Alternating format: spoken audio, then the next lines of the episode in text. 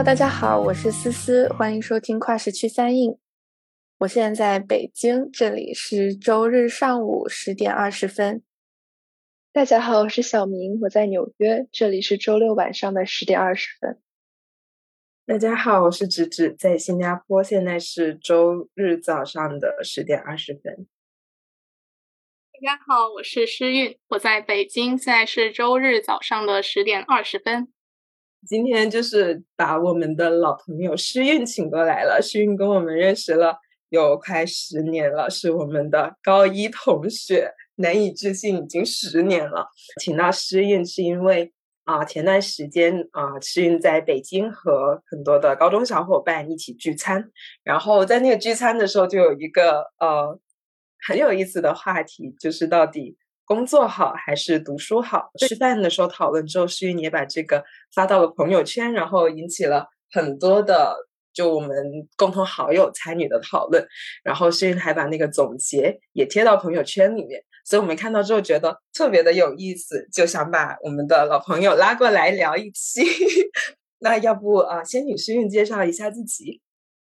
跟听众朋友们打个招呼。啊，大家好，我是诗韵，然后呃，也是小明、芷芷和思思的高一的同班同学，然后现在是在北京读博，呃，专业是统计学方向的，然后然后目前是啊博士的三年级，准备升四年级。我会比较好奇，就是你现在其实会更倾向于嗯读博呢，还是直接工作，还是说你有很多纠结的点，然后也没有想清楚？其实我现在是处于一个还相对比较纠结的状态吧，就是一方面我是，就是我的内心是更想就以后继续在学界工作的，但是啊，另一方面就是我自己目前嗯，在这个课题进展上可能会有一些嗯。比较困难的一些地方，然后会有一些比较纠结的状态，然后又觉得我的能力可能不一定支撑得了我以后在学界工作。就是业界的话，嗯，虽然我还从来没有去实习过，或者说去呃业界工作过，但是嗯，就我去跟呃我的学长学姐啊或者我的同学们聊天的感觉是，哦，我可能会呃更喜欢在这个。就是学界这个工作的状态，所以说就目前还处于一种比较纠结。那其实我能理解为什么为什么你们在吃饭的时候会聊到这个问题，就到底工作更快乐还是读书在学校更快乐？那或者诗云可以分享一下当时怎么就聊到了这个话题吗？是是不是大家一起吃饭的都或多或少有这方面的困惑？因为我们那天吃饭的时候，我们那几个同学里面，然后。啊，有两个是读完硕士就直接出来工作，然后目前是刚工作了一年的状态。然后剩下的几个同学，大家都是在嗯正在读博的。大家的不同的这个身份啊，然后状态下，就是不免的就会讨论一下自己当前是嗯在干什么呀，然后就觉得自己的嗯这个学习生活或者工作的环境会怎么样啊，这样然后去引起大家的一些思考吧。诗韵可以分享一下当时在那个饭桌上聊完之后的最突出的一个印象是什么？我记得当时你说你们聊到了就是学校和工作两个不同场景之间的对比，然后不知道那场聊天有没有对于你的这个纠结有任何的影响？对我的纠结可能还是没有什么太大的影响，但是。无论是那天大家的聊天，还是在朋友圈下面很多同学的评论，然后感觉大家可能更多的都是会觉得，呃，读书会是就是对于个人的那个精神状态而言是一个更好的呃一个环境吧。就是可能你在企业的话，嗯，不管是企业还是体制内。的事业单位，呃，你或多或少都会受到，嗯，就是你不是你自己想干什么就能干什么，不是你想去做什么研究或者嗯去探索什么事情，你就能去做那些事情。就是可能你更多的是，如果你在企业，你要为公司创造价值；然后你在体制内的话，可能就是呃你的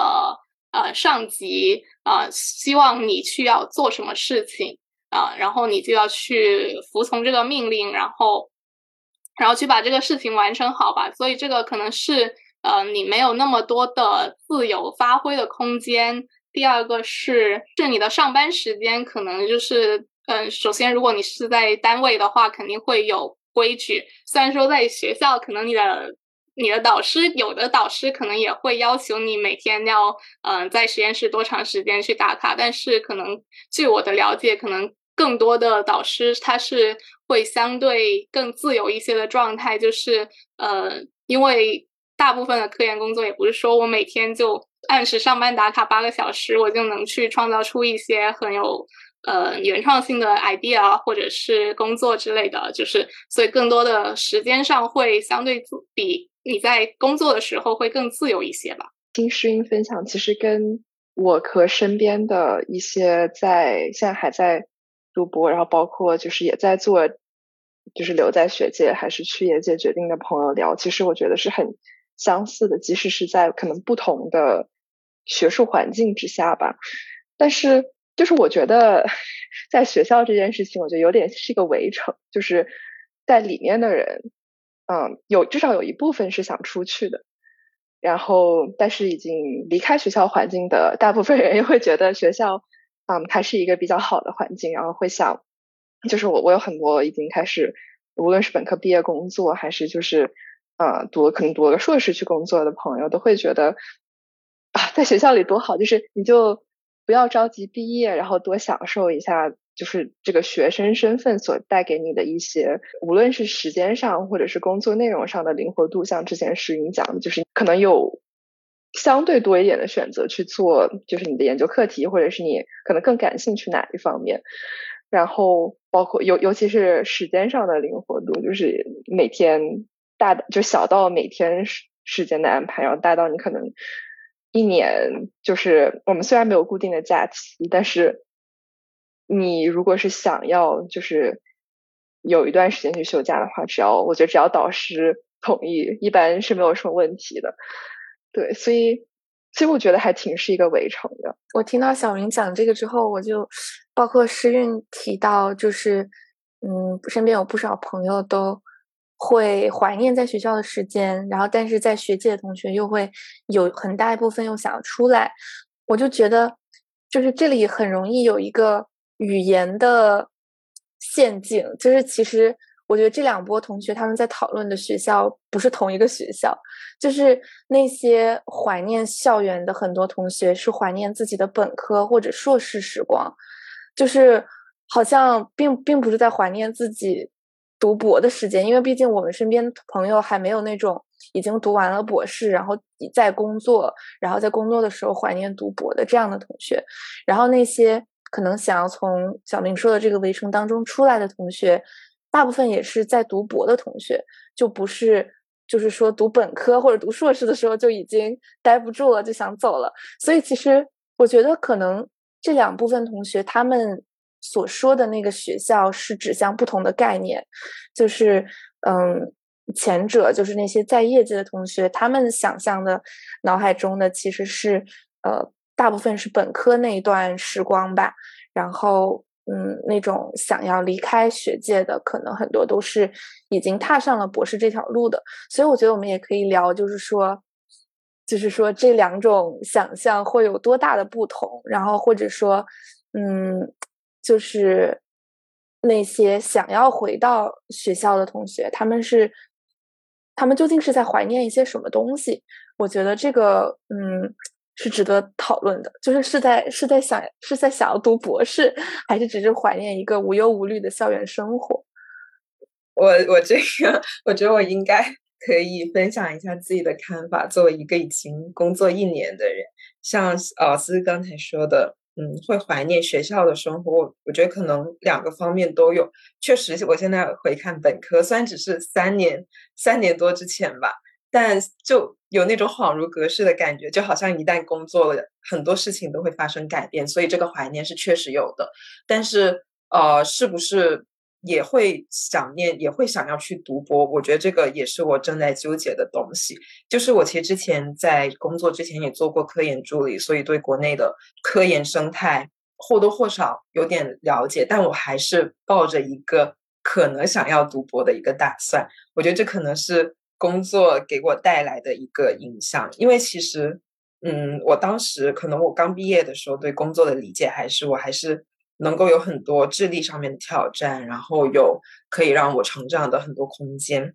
嗯，但是现在慢慢会发现，其实他呃工作上这种机会当然有，但它的优先级还是会排给什么对业务来说是更紧急的，什么对老板来说是更重要的，而不是你个人的一个发展。就尽管公司不同的话，可能对你个人发展的注重也会不同，但这个是个大的趋势，就是。你自己的发展并不是一个特别特别被看重的东西。然后，嗯，像之前，因为我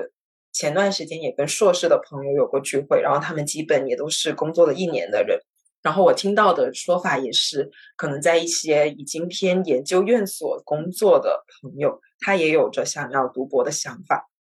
我觉得那个很有意思，因为其实我们今天在讨论工作还是读书，其实有很多的定义，像。比如说读博跟读书不一样，然后做学术跟读博也会有一点差别。然后做学术到底在学校里面做，还是在外面的企业或者是其他的单位里面做也不一样。所以我觉得可能要把这个分成啊，你在哪个场景下面做什么事情这样子的两个维度。对，然后我自己来说的话。我会觉得，就是同样是做研究型事情的话，学校会更注重个人的发展，然后工作可能会更注重你的实际的一个成果的产出。当然，我不确不确定这个想法对不对，然后也想听一下诗韵的意见。我还挺认同这个想法，就是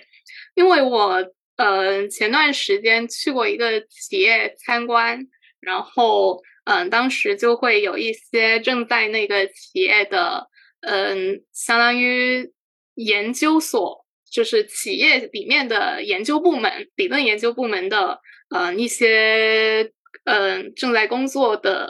呃学长学姐吧，然后来跟我们分享他们正在做的研究项目，以及嗯他们的那些研究项目是嗯从何而来的。然后一般来说，他们的那个嗯。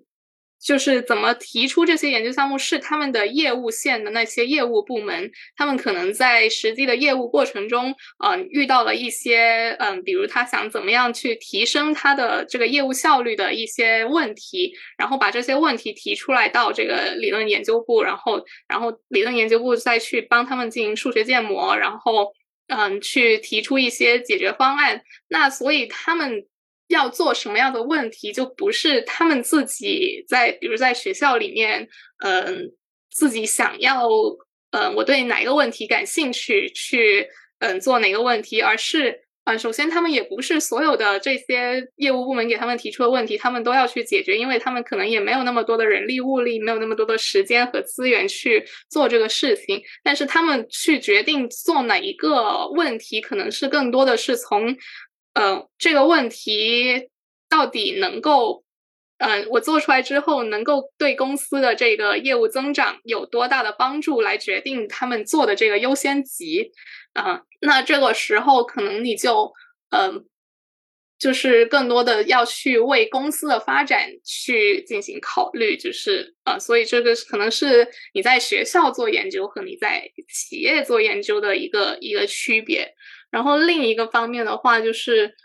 呃，你在学校做研究和企业做研究，可能，呃，有一个不同的话，就是因为我们的专业也是跟那个计算机也有一些交叉嘛，所以也会涉及到很多的你需要算力资源的这这样一个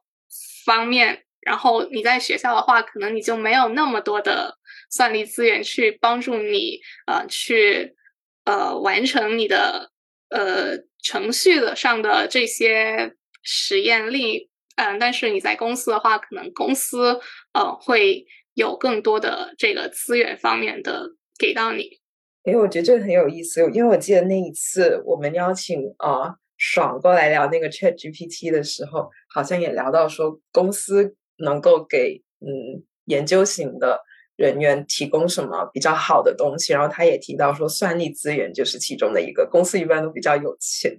然后呃，其实我我也会比较好奇说，嗯，这个这种对学界、业界，然后包括在呃工作场所里面的研究型的内容。就这些感知的区别，会不会也跟嗯国内外的一个环境有关？我不知道小明在嗯像美美国那边的话，你是不是有类似的感受？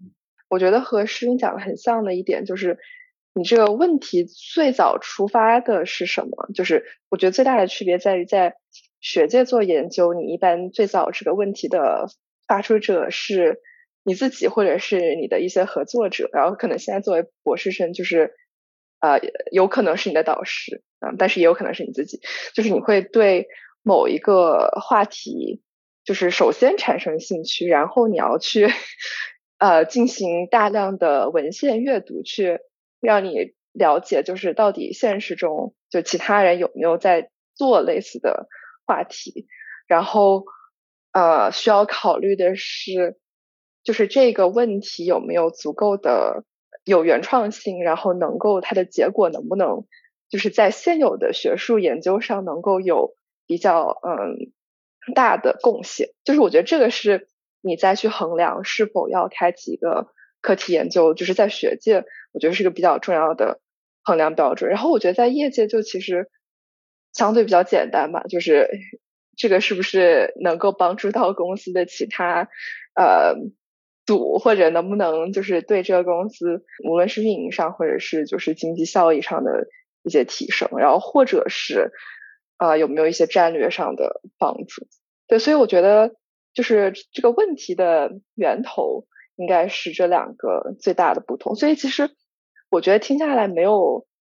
这方面其实没有特别大的区别。我是觉得其实可能这个问题比我们想象中的更复杂，像。刚刚呃，石云还有小明的分享，就能看出来，同样是做研究、做学术，但是在业界、在学界，它也会有差，就是那个工作状态也会有差别。然后我记得那一天看到诗韵朋友圈的总结，可能也会聊到说，业界还有学界对于哦，你时间自由度以及一些福利之类的也会有区别。所以我会觉得，就是当我们在讨论。嗯，学界、业界或者是工作读书的时候，我们除了考虑那些正在做的东西，也会考虑到那个场域、那个环境，它的硬件还有软件资源对个人一个幸福度的一个影响。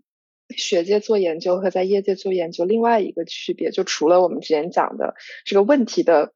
怎么怎么产生最初的研究问题，然后还有就到最后，当你把整个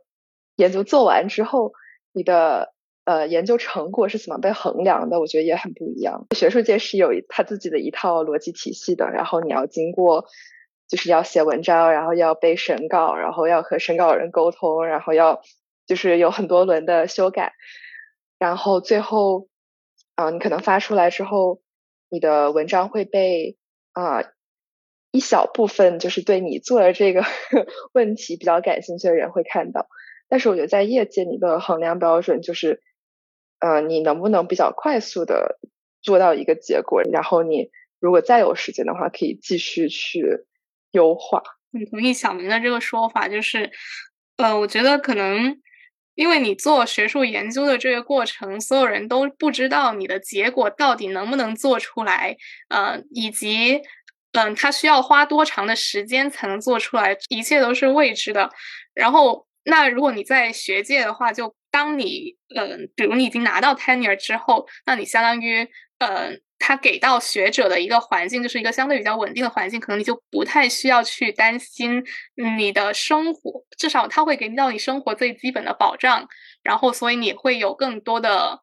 信心去探索，呃，勇气去在这个条未知的路上去走。但是如果你在业界做研究的话，那你的首要目标还是要。为公司的发展去考虑，那公司可能就不能去支撑你用这么长的一段时间去探索一个未知的一个事情。虽然说现在有很多的公科技公司，他们都要在嗯就设立自己的 AI lab，但是呃，我之前听到的一个说法就是说，他们的呃想法，就是当然可以有一些人去嗯去做一些可能。呃，需要花很长的时间才能出结果的研究，那公司可能，嗯，只能给你最低限度的一个生活保障。但是如果说你做出来的研究能够快速的为公司带来效益的话，那公司当然是会给到你一些更丰厚的奖励。那在这样子的机制情况下，那嗯，大家肯定都是会想要趋利避害的去找到这个更。能够为自己带来更多效益的那那条路嘛？所以说，如果你在公司做研究，可能大家还是会更希望去，嗯，走一些能够更快速出成果的一个一些方向，让公司去看到自己的价值。因为毕竟，如果说我真的只是想要去，嗯，得到最基础的那个保障，然后去做一些很难的研究的话，那。虽然现在公司给我的说法是这样子，但是难保有哪一天，如果这这个整个大环境不好的时候，那公司为了活下来，那肯定是首要是就是要保住自己的那些业务线的，就是能为业务增长带来更多效益的那那些方向，去做一些。自己更感兴趣的研究，可能也跟这个大环境有关系。就是如果整个经济环境好的话，公司当然可以有更多的钱养着你们。但是如果整个经济大环境不好的时候，就比如疫情的时候，那大家都在裁员，那你就不不一定能够继续的待下来。我觉得可能是这个大环境也会有影响。嗯，我觉得听刚刚诗韵跟小明聊的话，能够感觉到其实，呃，即使可能小明跟诗韵都。就在国内外嘛，但其实这个看法会有比较多相似的地方。然后我在想，这会不会也是因为专业的一个影响？因为小明跟诗韵读的都是偏跟统计、跟数学有关系，然后在业界的话，也会就是去到那些可能比较大的一些科技公司，所以可能啊，在这个。嗯，想法上面会有比较大的相似性，但是我也在想，其实除了理工，除了数学相关的专业，其实我们还有，比如说医学，在医学的这一边，哦，我我有印象说，就是有看到医学的朋友分享，其实他们在工作的时候，就是一定要一直做着研究的，然后要凭着什么 SCI 呀，凭着什么文章，才可以一步步的往那个职称上面去爬。对，所以我觉得可能。就学科在这里的影响会比较大，然后文科这个方面，呃，是在单位里面做研究，还是在学校里面做研究？我不知道思思对这个有没有了解。我觉得回答这个问题之前，我其实还蛮好奇一个问题，就是，嗯，比如说对，就是就是从诗韵的了解来说的话。在学界什么时候你可以真正是自主的去做自己想做的研究呢？因为我就是也听说国内有这个呃飞升即走的制度啊，然后很多青年教师也抱怨说其实很难留在一个学校，所以我就好奇是不是大家呃真的能就是一开始就做自己想要做的研究，然后呃也不用担心被公司开除啊这种在企业里会遇到的问题。还是说，嗯，学界其实也是有它的一套竞争体系，你得到了某一个级别之后才能够比较放手去做。觉得可能是你要拿到 tenure 了之后，是。然后我就在想，那我跟跟我在企业混到财富自由了，再去做自己想做的研究，是不是？或者说到了一定的这个企业里边的有话语权的位置之后再做，就是。就是有一些相似性吧，就是它也不是一上来就是能够实现的东西。然后对于有志在学学界去做研究的人来说，其实他们也要就是厚积薄发，也要慢慢的积累，直到直到自己的这个选择的标准不用再受到嗯这套竞争体系的影响。我觉得这个其实也是非常需要耐心和毅力的。然后就嗯，就是各有各的限制吧，可能。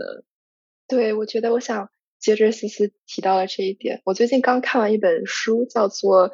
呃象牙塔之下》，我觉得是一个在美国读的博士和博士后，然后回国发展，呃这样的一个物理学家为为基础，然后他就讲了很多，呃虽然是小说，但是他讲了很多就是呃，在国内学术界，就思思提到飞升即走，然后还有很多各种就是评什么杰出青年学者，然后可能什么长长江学者，就各种评级，然后还要申基金，呃，写本子啊，对，写本子，然后什么改，然后就是我觉得看那个还挺。就是有了解到更多，至少可能国内的这个学术环境的样子，就是其实也是一个工作，就是没有，我觉得它比我们想象的和其他业界的工作的差别，其实要比我们想象中的要小。嗯，就是你也是有很多每天工作十几个小时的这种情况，然后也有很多嗯其他的除了科研之外的事情是要去做的，然后也有很多就是需要。多去走动，多去参加会议，多让呃其他就是这个圈子里的人知道你知道你的呃研究的成果，然后可以帮助你就是以后进一步的在这个学术领域去有比较好的发展吧。嗯，我看完就会觉得就是都是职场，说到底确实是呃有很多知识上的自由程度在，但是我觉得这个也是在就是在于基于你呃。有足够的资金去做你想做的研究，然后到你，然后你也要去，就怎么说，就是要写一些呃报告啊，写一些很多什么申请各种资金，就是也有这个过程，并不是说啊，我想做这个，我就能够嗯花很多时间，花很多金钱在上面。尤其是对于可能，嗯，我的感觉是对于就是青年学者来说，就其实有很多很大这种。保保住饭碗的压力吧。然后我觉得我可以接着小明讲的，然后顺便回答芝芝刚刚的问题，因为我觉得我感觉刚刚小明说的就是感觉学界也是一种职场，这个这个说法，我觉得其实还挺对的。就是嗯，包括之前我们我们在微信上聊的时候，就是也有提到说，嗯，这个啊，是不是学校的？呃，人际关系会更简单一点啊，然后企业里会比较复杂什么的。我之前读书的时候也有遇到过一些，呃，可能青年教师，呃，然后我从，呃，尤其是就是在国内做青年教师的这些前辈吧，然后就是从他们的这个对话中，我就就是了解到说，其实。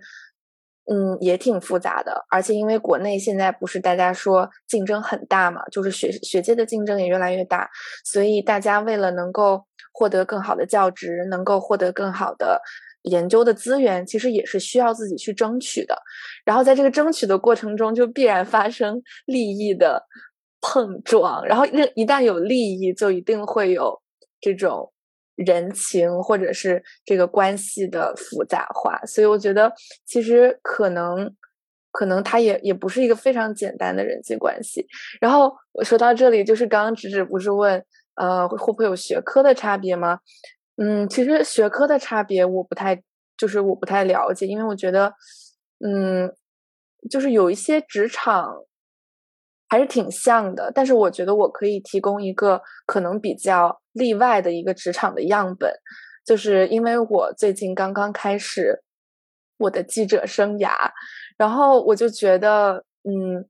对于我来说，这目前看来真的是一个很理想的职场，因为，嗯，做记者的话，就是首先它有像刚刚诗韵提到说的一种。很大的呃自己操作的空间，然后呢，你的时间表完全是自由的，就是就像在这个学校跟导师开会一样，你每个星期只用跟啊所有的整个编辑部的同事见一面，就是开一次会。然后在这个会上，你们就是讨论你们各自的选题，你们想要写的，呃，一些东西。然后，嗯，大家彼此同辈再给你一些建议啊，然后编辑给你一些反馈啊。接下来的时间其实就是你自己独立去，呃，去完成这样的一个。像一个小的研究项目一样，就是从资料的搜集到呃访谈对象，包括一些学者和专家的这个寻找，然后呢，再到最后呃跟编辑沟通，并且完成你的这个稿件。其实我觉得，嗯，有点像当初我做就是社会学研究的过程，只不过它是一个高度浓缩版的。嗯，所以我觉得其实它在比如说在时间上是自由的。然后空间上也是自由的，就是嗯，不需要坐班，然后能够就像读博的时候一样，你可以自己选择工作的环境。嗯，还有就是我觉得对我来说还有一层自由，就是就是在学校我可能必须要读一些东西，就是我有一个这个。就是我们说 reading list，或者说我要上课，或者是我要，呃，像我的，就是我要完成我的这个，嗯，在专专业方面的进修的话，我必须要，比如说非常非常深度的了解社会学这个领域的，呃，脉络。但是对于现在的我来说，我觉得我其实是更加放纵的去吸收。一些我领域之外的知识，就是比方说，如果我现在在做一个环境相关的题，然后我就要赶紧去补一些环境方面的知识，然后去跟一些环境相关的呃专家去对谈。然后，如果下一次我可能是做一个呃，可能是这个不知道是不是物理学相关的题，那我可能就要去找一个物理学家。这个让我联想到一点，刚刚我们有提到说。在学界和在业界做研究的不同，但我觉得就是可能这种都算是研究型的工作。研究性的工作就是还是要看你是不是把自己定义为一个什么什么家，就比方说我是统计学家，还是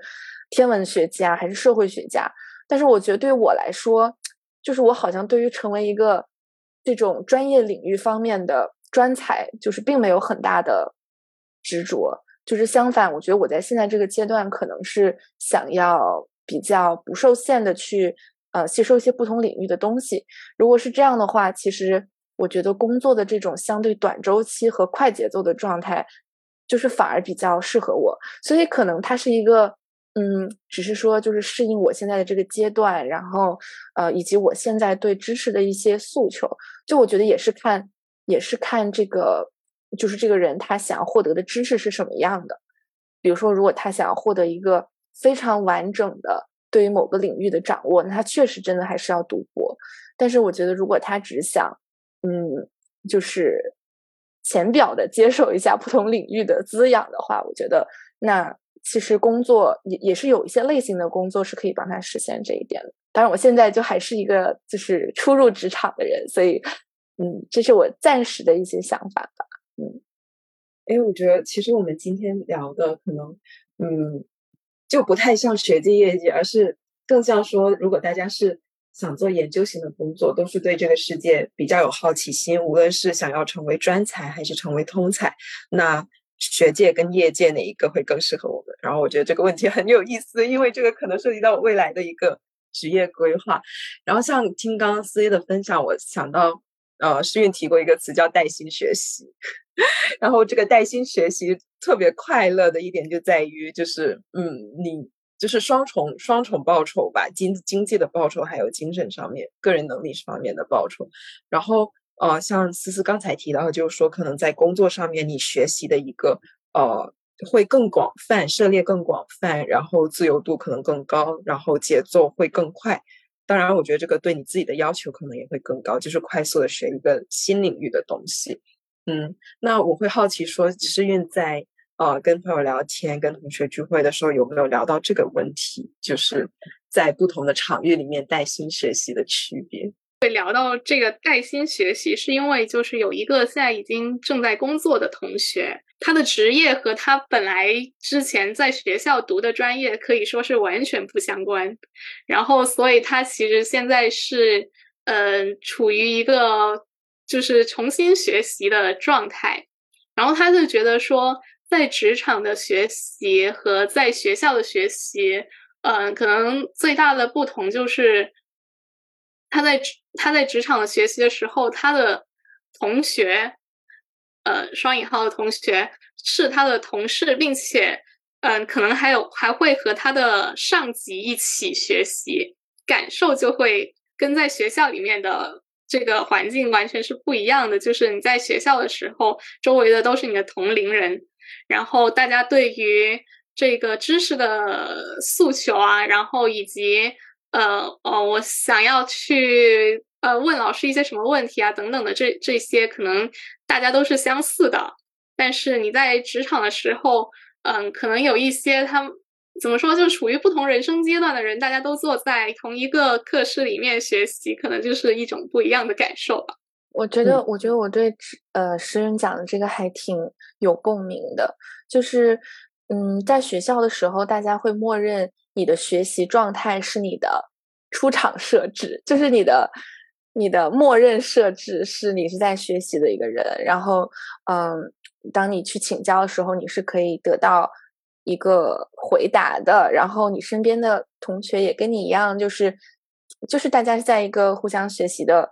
这个这个默认设置里面。但是我觉得在工作的场景里，学习是一个个人的事情，就是我我自己就感觉到，就是我身边的人并不对于我学习这件事情 负有任何责任。就是有时候，嗯，比方说，嗯，你身边的人很忙的时候，或者你想要请请教的前辈很忙的时候。你就会感觉到，嗯，好像我打扰了，就是大家的工作，然后，嗯，可能可能我还是太弱了吧，就是就是会有这样的感觉。包括现在，就是除了在做稿子的过程中，更多的学习还是发生在我的呃休息时间，就是自己去看很多书啊，或者是嗯，就是看很多之前上学的时候。还没有来得及看的一些书之类的，就是我觉得它还是一个非常非常我我自己一个人的事情。带薪学习也好，或者说在在企业里边想要学到东西，我觉得还是需要自驱力和空闲的时间。就是如果在需要产出的时候，把自己的学习放在第一位的话，可能就会影响到大家的这个进度，或者影响到这个团队的。利益吧，所以我觉得这个确实是一个比较大的不同，因为在学校只能对自己一个人负责嘛，所以我觉得其实可能，嗯，我不知道会不会有一些同学，就是如果他去到企业了之后，觉得呃不开心啊，或者压力比较大，可能是因为那种责任带来的压力，就是我觉得如果在学校我一个研究做不出来，那就是那也就是我一个人的。损失，然后，但是如果是在工作的场景的话，还是会更多的考虑到，就是大家团队的一个一个呃一个效益，然后包括嗯给整个公司的影响力造成的一些一些后果吧。对，所以我觉得可能身上的责任，然后给我们带来一些额外的东西。其实读博这个过程也是另外一种带薪学习嘛，就因为学校会。付你的学费，然后每个月还有一些补贴，然后我觉得就是我刚才在脑海中想象了一下，就是这种作为博士生的这种带薪学习，还是在一个学校里的环境下，和你真正去到业界的这种所谓的带薪学习的差别，我觉得其实是有两，就除了刚才诗韵和子思讲的，我觉得我还能想到另外的两点，就是第一个是。其实跟思思前面讲的比较相关的，就是在学校里，你更多是你为你自己负责，就是你的导师，即使他就是他是可以给你提供帮助，但是到最后就是你还是要，就是就是还是你自己一个人的事情。但是我觉得在工作，正是因为你是有一个团体的，就是无论是可能做记者，相对于是一个比较独立的职业，还是可能其他在更就是互相。有关联的这样的一个一个组织中，就你还是是一个团体的存在，就是这个团队中的其他人会，嗯，无论是就是推着你走也好，或者想拉你一把也好，就是他们还是会，就是我觉得会更更多的有外人介入。如果当你的学习进度打上以后，学习进度有呃稍微比较可能慢了一些的时候，他们会有人会让你就是往往快的。去去赶上整个团体的脚步，所以我觉得这个这是其中的一个区别。然后还有一个是，嗯，我觉得就是在学校里面的带薪学习会更简单一点，就是你可能学就是学专业知识，学再再多一点，可能学习怎么去写文章，怎么去做呃做做做报告。但是我会觉得到。就是业界这种职场中的学习内容会复杂一些，就是你可能很多时候你可能一天的学习就不仅仅是要学可能一些技能，跟别人喝个咖啡聊个天都是你学习的一部分。因为你可以从就是前面石云也讲了，不同的人生阶段的同事中，你可能看他们是怎么就是一步步走到他们今天的位置。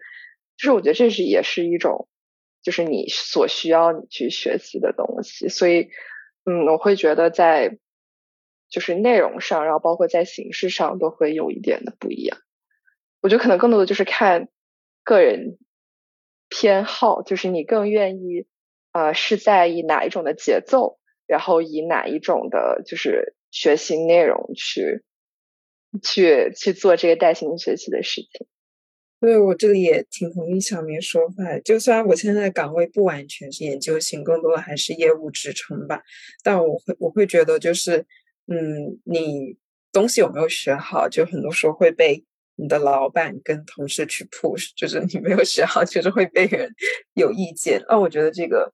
好的地方就是会避免拖延症，因为在读博的时候或者在学校，可能你的自由度更大。然后，但相应的，可能你你这个压力带来的动力就会相对来说没有那么那么明显。但在单位的话，因为身边的人都会给你压力，所以你的动力可能会更充足。但是不好的地方就是这个压力。可能会到一些太大的程度，以至于你自己无法去 handle，无论是你的学习的过程，还是你跟周围的一个人际关系。所以我觉得它其实更像是一个双刃剑。对，那我觉得好像今天聊到这里，我们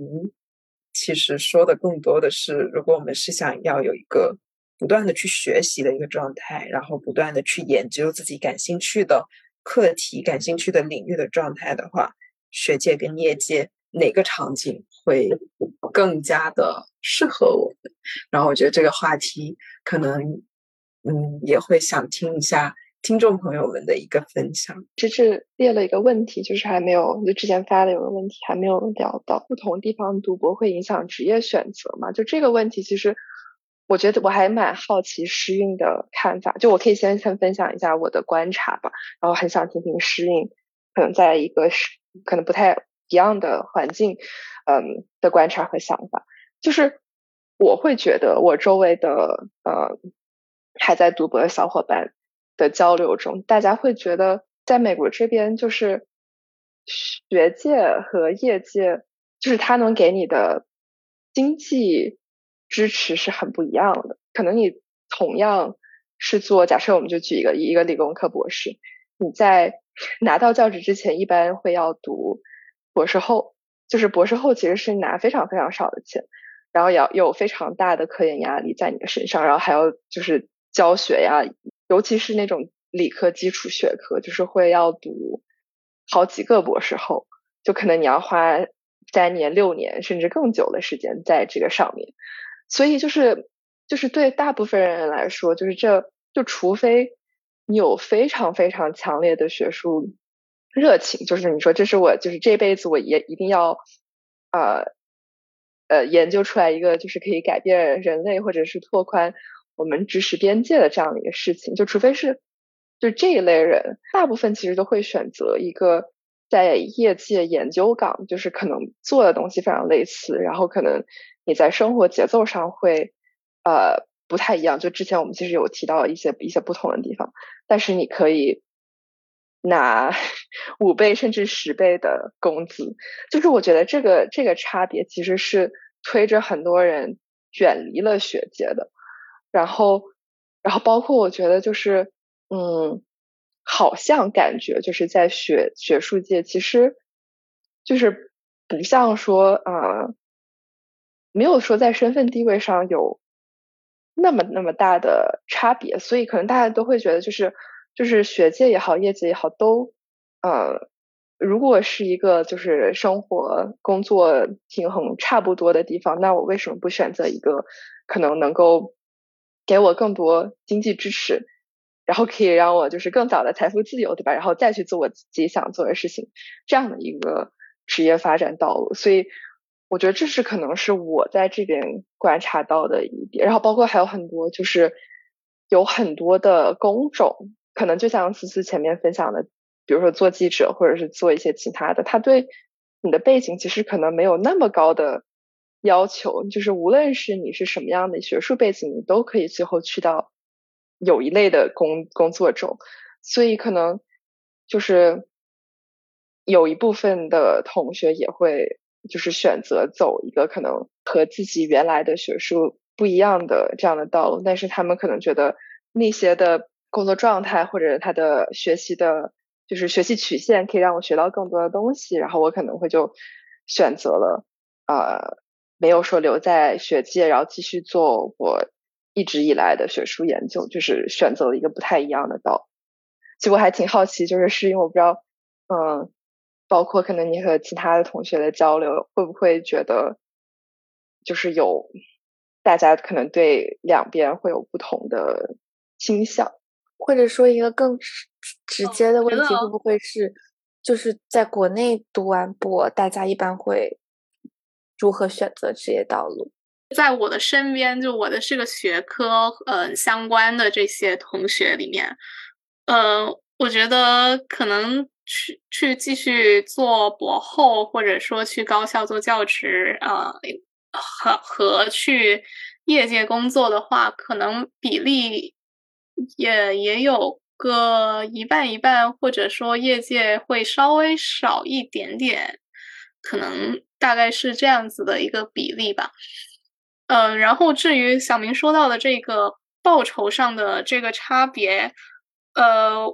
我觉得可能在国内没有到五倍、十倍那么大的差别，就是，嗯，当然去业界肯定是会有更多的报酬的，但是，呃，因为现在可能，嗯，国内它也政府也会投入到很多经费在建设这个高等教育上面，所以说你留在学界可能钱会相对少一点，但是也不会少那么多。然后另外的话就是说，嗯，你在国外可能无论你在业界还是哪里，就是可能大家会更注重这个 work-life balance，然后这个加班文化没有那么的像国内那么的呃盛行。如果你在国内的话，你比如去一些大厂，可能呃真的就是我们都。嗯，耳熟能详的九九六，可能甚至还不止的这种情况，然后可能也是会影响了一些人的职业选择吧。可能这个这个情况也是会。哎，其实我在想这个薪资的问题，因为虽然说在业界的话，一开始的薪水会比较高，但是我在想，如果你把时间拉到十年甚至二十年来看，就那个时候大家的薪水真的会有很大差别吗？就是我这是一个疑问，因为我感觉。如果是在学界，你能够拿到一个，就比如说到了一定的地位，其实很多时候是那个收入还还是挺可观的。就无论是做项目还是做呃从那个基金那边，然后像业界的话，我我会有一个比较大的 concern，就是它会受经济周期的影响比较大。那么在一些年景不好的时候，可能呃还没有这个。就这个经济不好，还没有波及到学界，学界的位置还能保住，但是在业界的话，很可能就会出现裁员。对，所以我觉得这个可可能也是长远来看需要考虑的一个点。然后我觉得另外一个可以做对比的，其实就是医学生。就一开始医学生都是很苦的，嗯，工资又低了，然后又忙了，然后要做的事情又多，但是。呃，如果是慢慢的积累年限，其实到了三四四五十岁，就真的做到主任医师往上的话，其实那个社会地位还有经济报酬是特别的丰厚。所以我有的时候在想，报酬这件事情到底是，嗯，就是有没有可能只是在业界这边把那个报酬给前置了一下，然后在学界只是那个报酬的。得到会有一点的延迟，当然延迟会带来一些风险，但是并不是说在就是在学界的话报酬就会更低。我了解到的教授的工资 的涨幅没有那么大，除非你可能在就是当你已经拿到终身教职之后，很多老师会在就会接一些项目，就其他在校外的项目，就比如说他可能每周花一天的时间去给其他的，比如说公司。做一个什么董事会的席位，然后或者是给他们做一些咨询什么，这就这些，他其实是可以，我觉得可以，就是成倍，至少呃的工资成倍是可以的。但是整体我觉得工资的涨幅，就是你做十年和二十年，其实没有涨幅那么大。但是我觉得在业界，就是你可能一上来就是一个比较高的水平，然后即使你的涨幅没有那么大，你可能就是你可以，我不知道花，我觉得可以花更短的时间去达到你一个就是相对经济比较嗯稳定，然后财富自由。但是我觉得确实是像那个就只是讲的对整个宏观经济的这个抵抗力。嗯，业界就我们感觉今年已经听过很多这种呃大大厂也好或者什么裁员的消息，所以确实是嗯就是方差比较大的一个事情，就是你可能是呃风险比较高，然后相对的你会有一些相对高一点的收入吧。不知道在这个平均值或者期望值来说，可能可能是差不多的。我觉得这个财富自由的这个。衡量其实每个人可能也是不一样的，就是看看你自己的欲望到底有多大。就是有的人可能就是嗯，他在物质上的这个嗯追求非常的高，可能他就想住大别墅啊，然后要开豪车，然后要买很多嗯呃奢侈品的包包啊之类的这些。那他对于财富自由的这个线就要画的很高。然后，但是有的人可能。我就简简简单单的呃生活，然后我住的房子也不需要它有多漂亮。这样子的话，那这个财富自由的线其实也也是每个人不一样的。所以说，我觉得哪个选择就没有对错之分嘛，就是只是看自己对于这个嗯薪资报酬自己的期望值到底在哪里，然后去做出自己的那个相对应的选择吧。我觉得，其实我觉得诗人讲的很好，就是。嗯，就是我觉得每个选择都是很多重因素共同作用下的结果。就是大家一方面也考虑自己个人知识上的成长，也考虑嗯对自己的身心健康有什么影响啊，然后能不能让自己过上一个相对比较舒适的生活。所以其实就是每个人都还是。嗯，找到 适合自己的那个那个平衡是最重要的。嗯，包括刚刚芝芝和诗韵都提到这个大环境的因素的作用，比方说，呃，一个人他对经济周期的预期啊，或者是他对嗯自己这个领域其他这个企业或者是相关行业的一些预期，嗯，这个稳定性的预期、报酬的预期，嗯，其实都会影响我们的选择。然后诗人说到这个，呃，工作时间和和压力的这个问题，我觉得这个很重要的点就是，其实我身边有很多朋友就是选择去呃考事业编或者是考公。其实我觉得，嗯，可能有一些同学就是更看重的就是这种生活和工作的平衡吧。然后，呃，有一些行业可能确实很有意思，比如说互联网，呃，然后也能够有很很陡峭的学习曲线，但是它。在国内，可能对人的精神和健康的压力又是又是太大的，所以这也是国内外的一个差别。就比方说，就是这些因素考虑下来之后，我觉得大家都是找到了一个找到了一个适合自己的一个方向，然后就对，感觉今天聊下来，其实是帮助我理解了很多嗯不同学科和不同行业在面对的一个嗯工作环境。然后以及呃这样的预期会如何影响到大家去在学业和业界之间做选择？还有一个点是，我们现在做什么选择，可能基本上都是基于对自身的考虑。比如说我们的上一代啊，或者再上一代，他们当时在读读完书之后，会不会继续深造的这个选择，可能更多的有的时候会受到你家庭的影响，就是比如你。嗯，可能有的人他家里就是好多个孩子，然后要去靠他去赚钱养家的这个时候，他其实如有的人可能他就是，嗯，他可能嗯在学术上非常有能力，但是他他也不会去继续选择继续读书这种，因为他必须要赶快走出来社会去嗯赚钱。然后，但是到我们这一代，其实我们基本上不没有这个经济的压力，然后所以我们会嗯。在这个两个选择之间会有纠结，然后会会会思考说，呃，到底哪一条路会让我们呃生活的更幸福啊之类的。然后，但是有可能再再过几年，如如果我们会呃走到成家立业的这一步的时候，呃，我们再去做出，就是在那个时候，可能有时候就是你要做出的选择，就不只是基于你自己到底想怎样去做选择，可能你还要去考虑你需要承担的责任，呃，来去做出的这个选择。对，我也觉得其实能够考虑选择本身就有点像是一种，嗯，也不能说特权吧，但至少是一个。比较好的处境，就至少你有考虑选择的一个自由度，而不是被逼着或者被推着走，没有自己的一个嗯做选择的一个权利。很喜欢一句话，就是说现在努力很多时候是为了以后的自由度，就为了让自己在以后能够有做选择的空间。那我们之前其实好像好几次节目也都讲过，很多时候选择不是一锤子买卖，就是不是 你这次做了这个决定就嗯。完全就是以后没有任何改可以改变的空间，因为我是知道有很多就是，比如说先去了学术界的一一些人，然后他们可能由于种种原因，然后又最后去了业界，这种很多，然后也嗯可能可能反过来的比较少，但是也有，我记得好像思思也有讲过，就是有教授就是先是在业界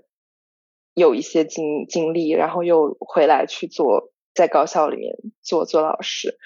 然后包括呃，我也有认识的一些前辈，他们就是呃，工作了一段时间之后，觉得还是更喜欢就是教书的这种状态。然后他们比如说每周工作三天，然后花两天时间去附近的学校教书。然后就是我觉得有很多可能性吧。然后感觉就是就像诗韵讲的，就是我们现在做决定都是基于我们自身，然后包括。可能对当下自己的一个喜好的衡量，然后那可能几年之后这个喜好或许也会有变化，然后或许没有变化，然后我觉得就是，就反正先做了一个决定之后，每过一段时间再去评估一下当当下的状态。关于这个选择，我也想补充一个，就我觉得做选择或者在怎么从迷茫里面走出来，可能是我们之前也讨论过，是一个 lifelong 的一个话题。然后我觉得我们每一次的讨论，可能都是在为这个问题的解决增加一些工具箱。这个工具箱可能是你做选择的时候，你觉得比较适合自己的一些维度。就无论是我们刚刚提到的，呃，工作就是自己时间上的自由度，还是呃薪资的报酬，还是呃能不能学到东西。就其实我们在做决定的时候，有很多东西，我们内心已经有一个优先级，然后也有自己的衡量。我们每次讨论可能就是。把这个做做决定的这个方法慢慢给挖掘出来，然后在以后每一次我们遇到需要做选择的时候，可能我们痛苦的程度、我们迷茫的程度就会减少很多，因为我们是不断的加深对自己还有对周围的世界的一个理解。嗯，可能这也是就如果要 echo 到我们很早很早的时候做学界、业界、业界的那一期的话，就是啊，现在我们已经沿着当时做出的选择。走了两年又多了，然后在下一个我们即将要做出决定的档口，哦，我们是不是比之前更加成熟，比之前更加认识我我是谁，然后我想要的是什么？对我觉得这可能也是我们记录每一步选择的一个一个意义所在吧。谢谢诗韵来到我们的节目，也欢迎大家在评论区给我们留言，说说看，呃。你是选择了学界还是业界？然后你是怎么样看待呃这个选择的？你现在回头去看这个选择有什么样的感受？对，然后那我们下期节目再见啦，拜拜。